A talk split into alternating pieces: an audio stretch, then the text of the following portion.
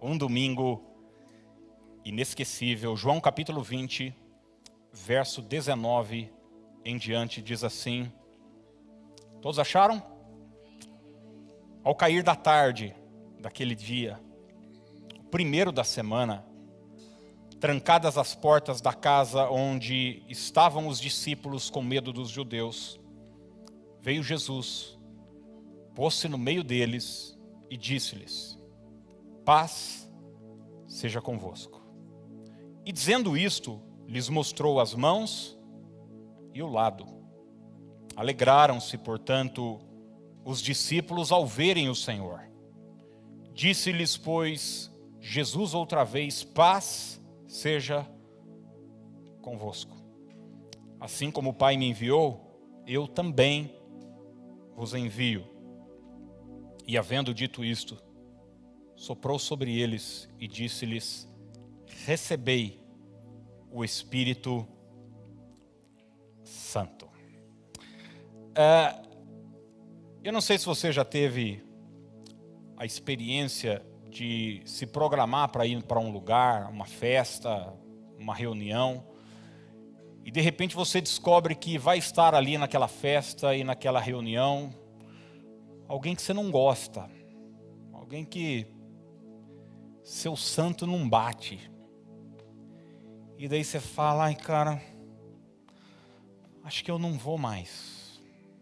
Acho que eu não vou. Você desanima de ir, porque a presença da pessoa não te faz bem. Em contrapartida, você já deve ter tido a experiência de de repente não estar tá se programando para ir para um lugar, mas você fica sabendo que ali naquele lugar vai estar alguém que você gosta, que a presença da pessoa te faz bem, e você que nem estaria lá, agora vai. A verdade é que a presença de algumas pessoas tem esse poder de influenciar a atmosfera de um lugar, tanto negativamente quanto positivamente. Jesus era esse tipo de pessoa. Onde ele chegava, o ambiente mudava. Onde ele chegava, eh, as pessoas eram tocadas, eram impactadas. E esse é mais um dos tantos momentos do Evangelho, onde Jesus chega e o ambiente muda. Você vai ler o texto, você vai descobrir que se trata do domingo da ressurreição, mas os discípulos ainda não haviam tido um, uma experiência pessoal com Jesus, eles não tinham visto ainda o Senhor, eles estão ainda impactados pela dor da sexta-feira e pelo silêncio do sábado. Essa era a última experiência que eles haviam tido. E a Bíblia diz que eles estão então numa casa, trancados, com medo dos judeus. Texto começa dizendo: ao cair da tarde daquele dia, o dia estava acabando, o tempo estava correndo, a promessa era: ao terceiro dia, no domingo, eu vou me encontrar com vocês. O dia estava acabando, o prazo estava vencendo, eles estavam numa casa com as portas fechadas e com medo dos judeus. Três coisas importantes que nós precisamos saber antes de eu entrar na mensagem. A primeira delas, nunca é tarde para Deus agir. A Bíblia diz que o dia estava acabando. E quantas vezes a gente olha para o nosso relógio, olha para a nossa circunstância, vê o tempo correndo, e a gente pensa, poxa, isso não está me sendo favorável, mas nós servimos ao Senhor da história. Nunca é tarde para Deus agir nas nossas vidas. A segunda coisa importante para a gente saber é que não existe porta que Deus não possa abrir. Não existe porta que Deus não possa abrir.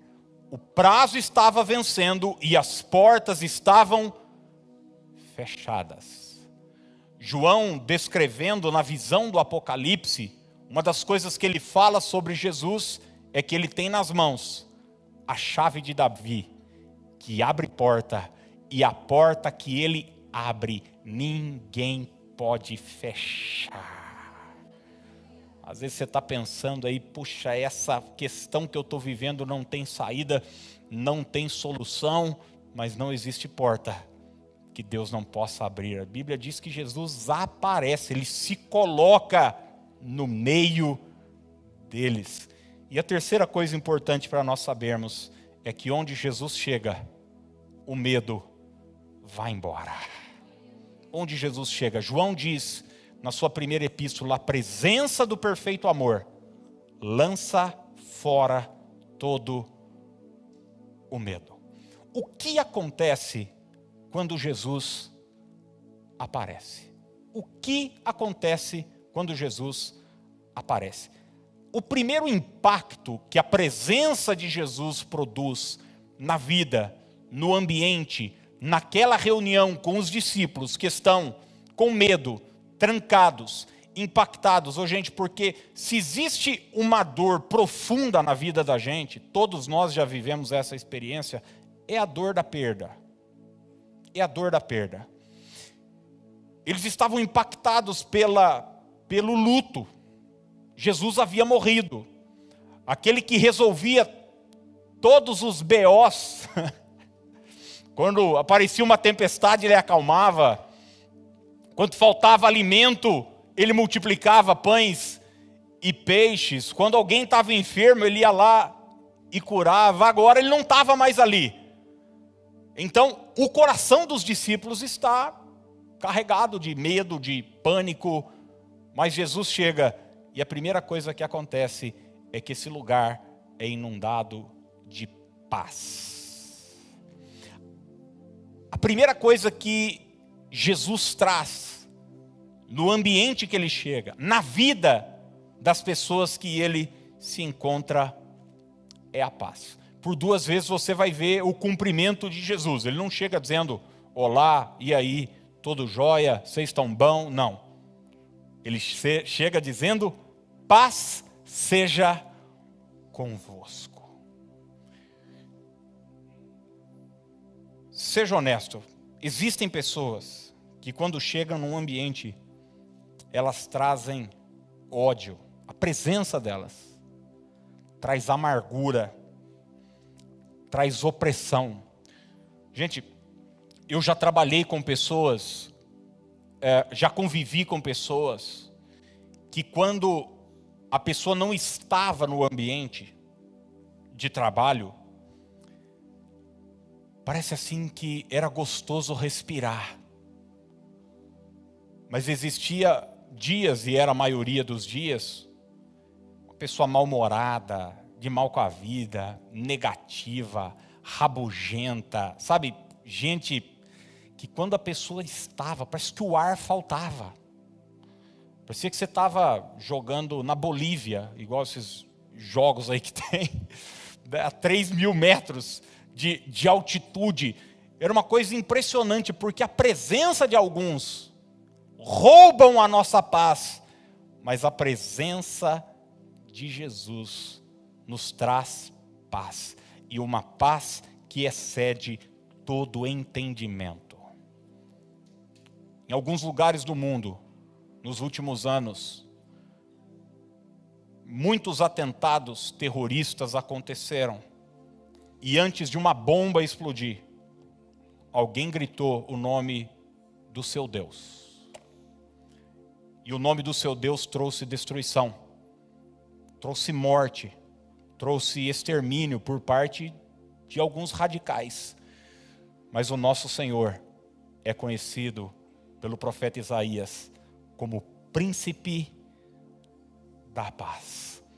Você vai ler os escritos de Paulo e você vai ver uma expressão constante no Novo Testamento. Ele diz: o Deus da paz. O tempo inteiro, o Deus da paz. Se Jesus está com você, se Jesus está na sua casa, se Jesus faz parte da sua vida, a primeira coisa que precisa acontecer necessariamente é você ser tomado de paz.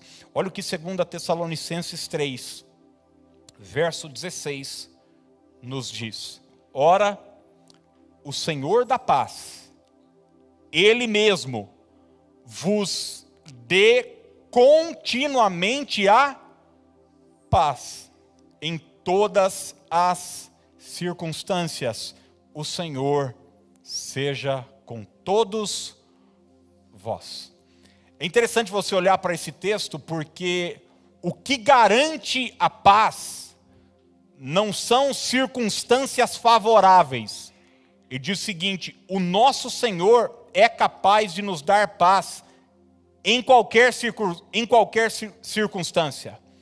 O que nos dá paz não é um período de tempo, eu estou vivendo um período de paz na minha vida. Não, ele diz que esse Senhor da paz nos daria uma paz continuamente. O que pode nos dar paz, gente, não é dinheiro no banco, não é apoio humano. O que pode nos dar paz é a presença de Jesus Cristo. Poxa, se tiver apoio humano e dinheiro no banco, melhor ainda. Hã? Mas você sabe que muita gente tem muitos recursos, apoio humano, aplauso humano. Você vai olhar para muita gente que é celebrado como ídolo aí pelo mundo afora. É, eu cresci, gente, e fui fã durante toda a minha infância e adolescência do Michael Jackson. Eu era doido pelo Michael Jackson.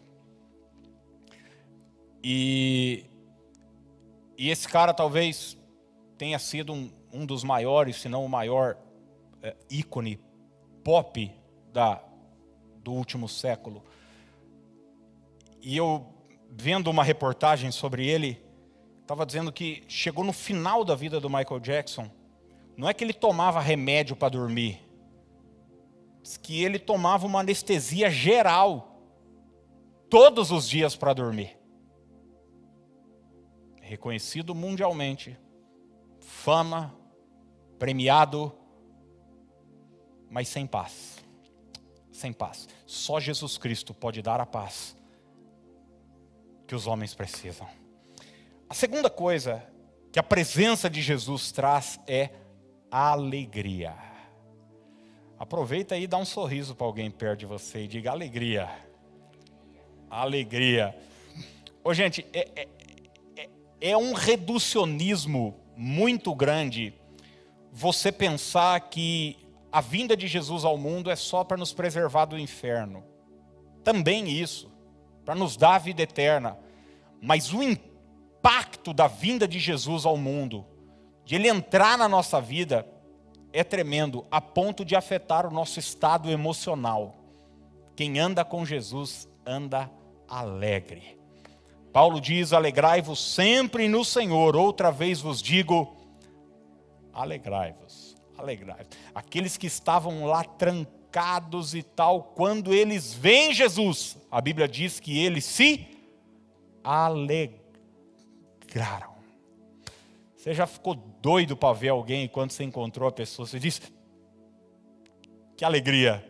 Como é bom a gente encontrar alguém que a gente ama. Pois é, o Senhor disse que estaria conosco todos os dias. Essa é razão suficiente para você se alegrar. Eu nunca me esqueço uma vez, um dos meus filhos falando sobre uma funcionária que trabalhava na escola deles lá. E daí eles me disseram que ela era crente. Ela era evangélica e tal. E eu perguntei para eles, como se eu não soubesse. Eu falei, mas como é que você sabe que ela é crente? Daí a resposta foi a seguinte: ela tem uma cara de tristeza.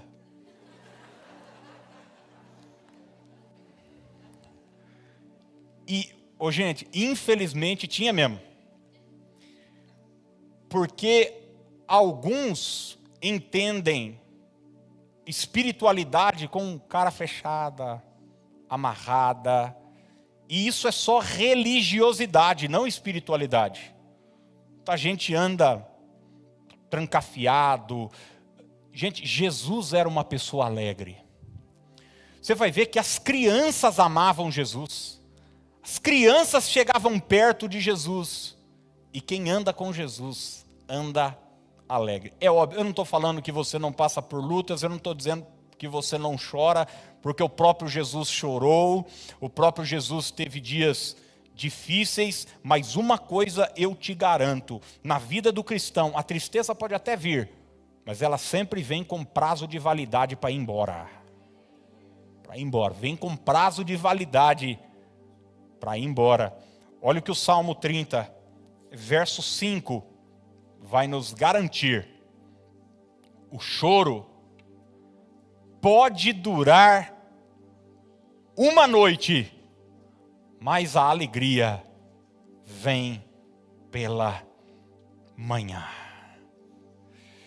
É interessante que o salmista ele trata o choro como uma possibilidade. Ele diz: o choro pode, mas ele trata a alegria como uma certeza. Ele diz: mas a alegria vem. Bem, talvez você esteja vivendo dias de choro. E é óbvio, gente, que não se trata de uma noite de sono. Não é disso que a Bíblia está tá dizendo. De oito horas, onde você dorme chorando e acorda sorrindo. É óbvio que se trata de uma figura nos mostrando de estações da vida, onde nós passamos por lutas, por provas, por dificuldades, por problemas, e nesse tempo nós podemos chorar. E deixa eu dizer uma coisa para você, e é saudável chorar. Como eu disse, Jesus chorou. Você vai ver Neemias, quando ele recebe a notícia de que Jerusalém estava destruída, a Bíblia diz que ele se assentou, chorou e lamentou, mas o texto diz que isso durou alguns dias. Depois ele se levantou. Então chorar é bom, chorar é terapêutico, mas a minha marca e a sua marca como cristão deve ser uma marca de alegria onde você chegar, talvez o ambiente lá onde você trabalha seja tão carregado, gente, de tristeza, de reclamação, de pessimismo. Eu não estou falando sobre esses doidinhos assim que fica gritando o dia inteiro, fica. Não é essa alegria forçosa. Entende o que eu estou dizendo ou não? Não é gente fica. Não estou falando de gente que fica cantando o dia inteiro. Não é isso. É uma alegria natural. É uma alegria natural. É uma alegria normal. De gente normal. Quem anda com Jesus anda alegre.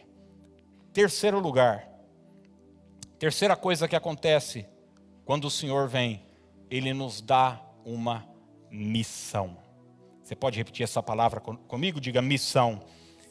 Ele diz para os discípulos que agora já recebem a paz e a alegria o seguinte: assim como o Pai me enviou, eu também vos envio.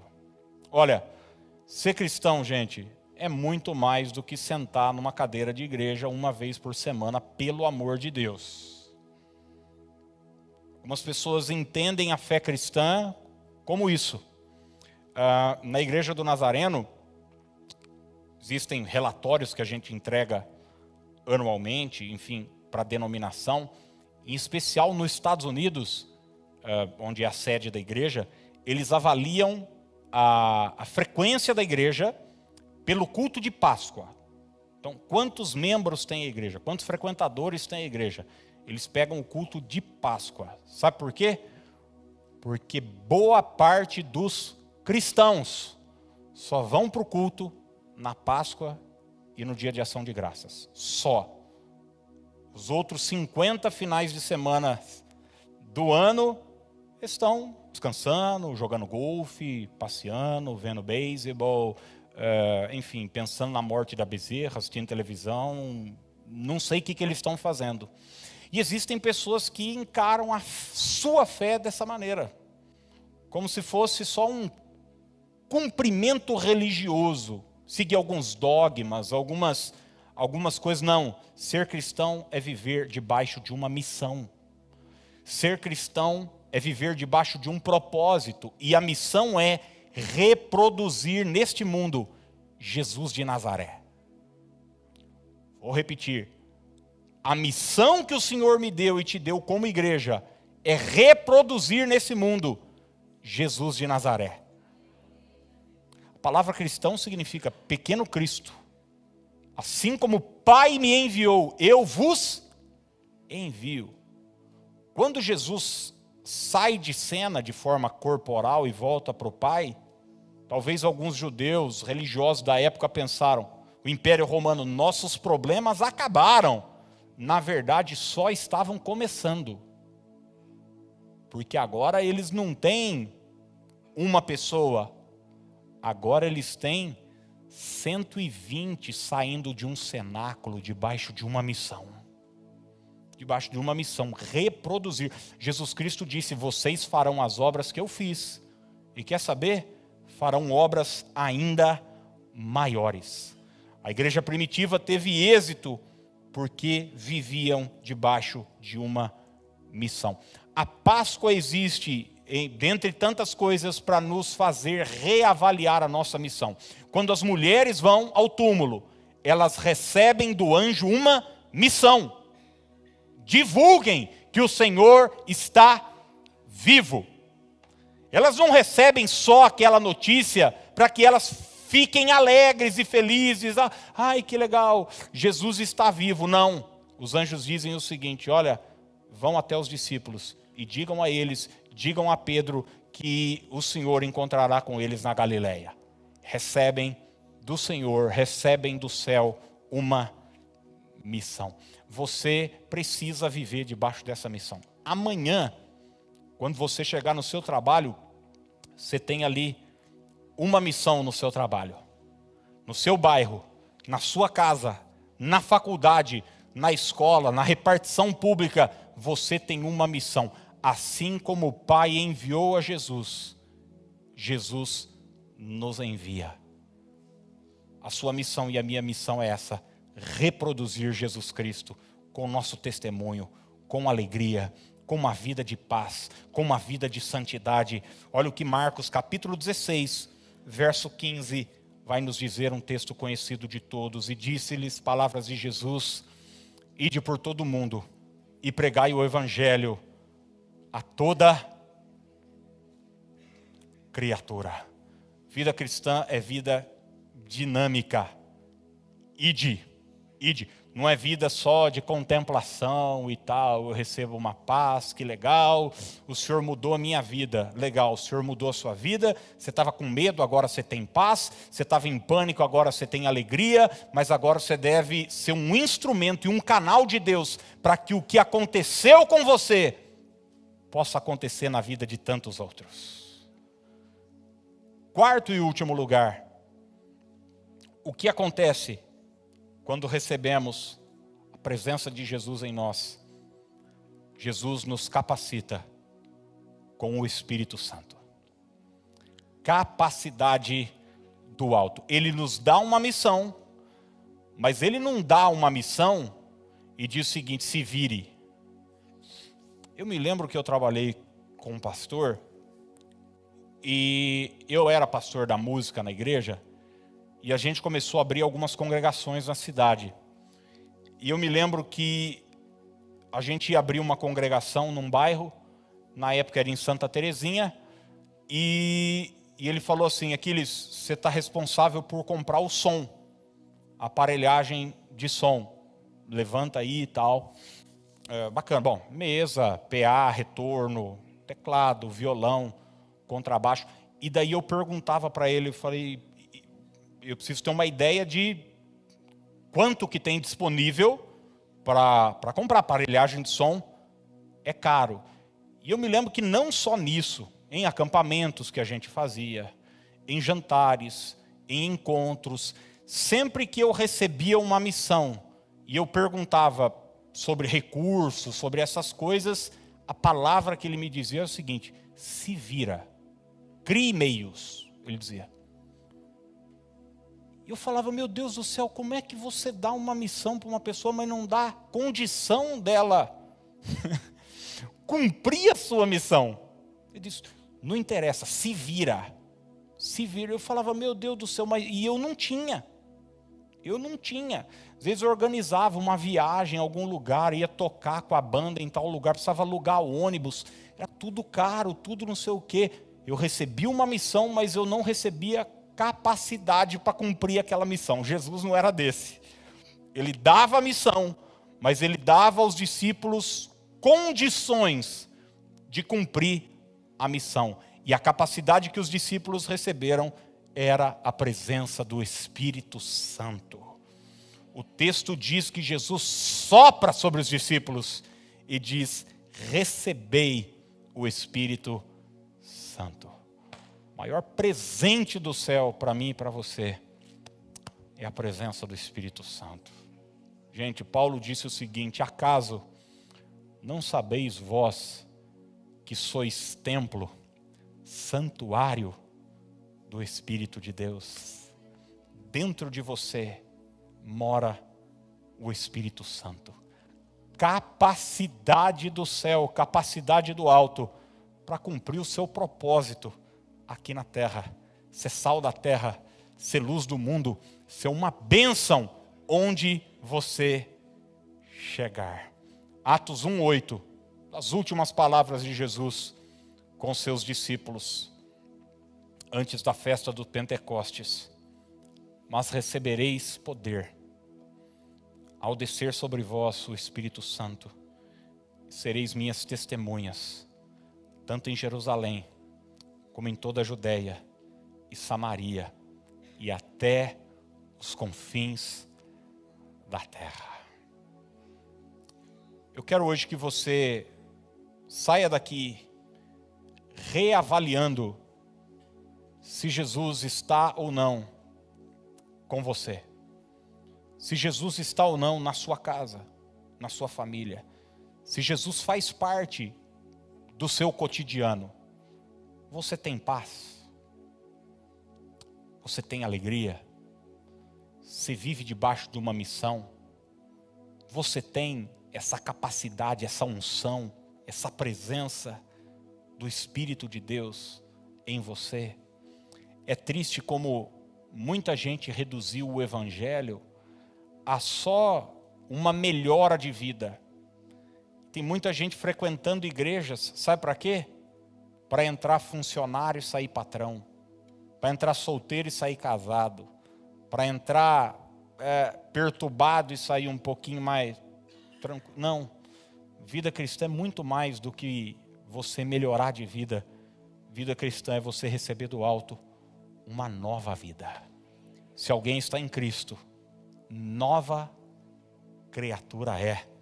As coisas velhas já passaram, eis que tudo se fez novo.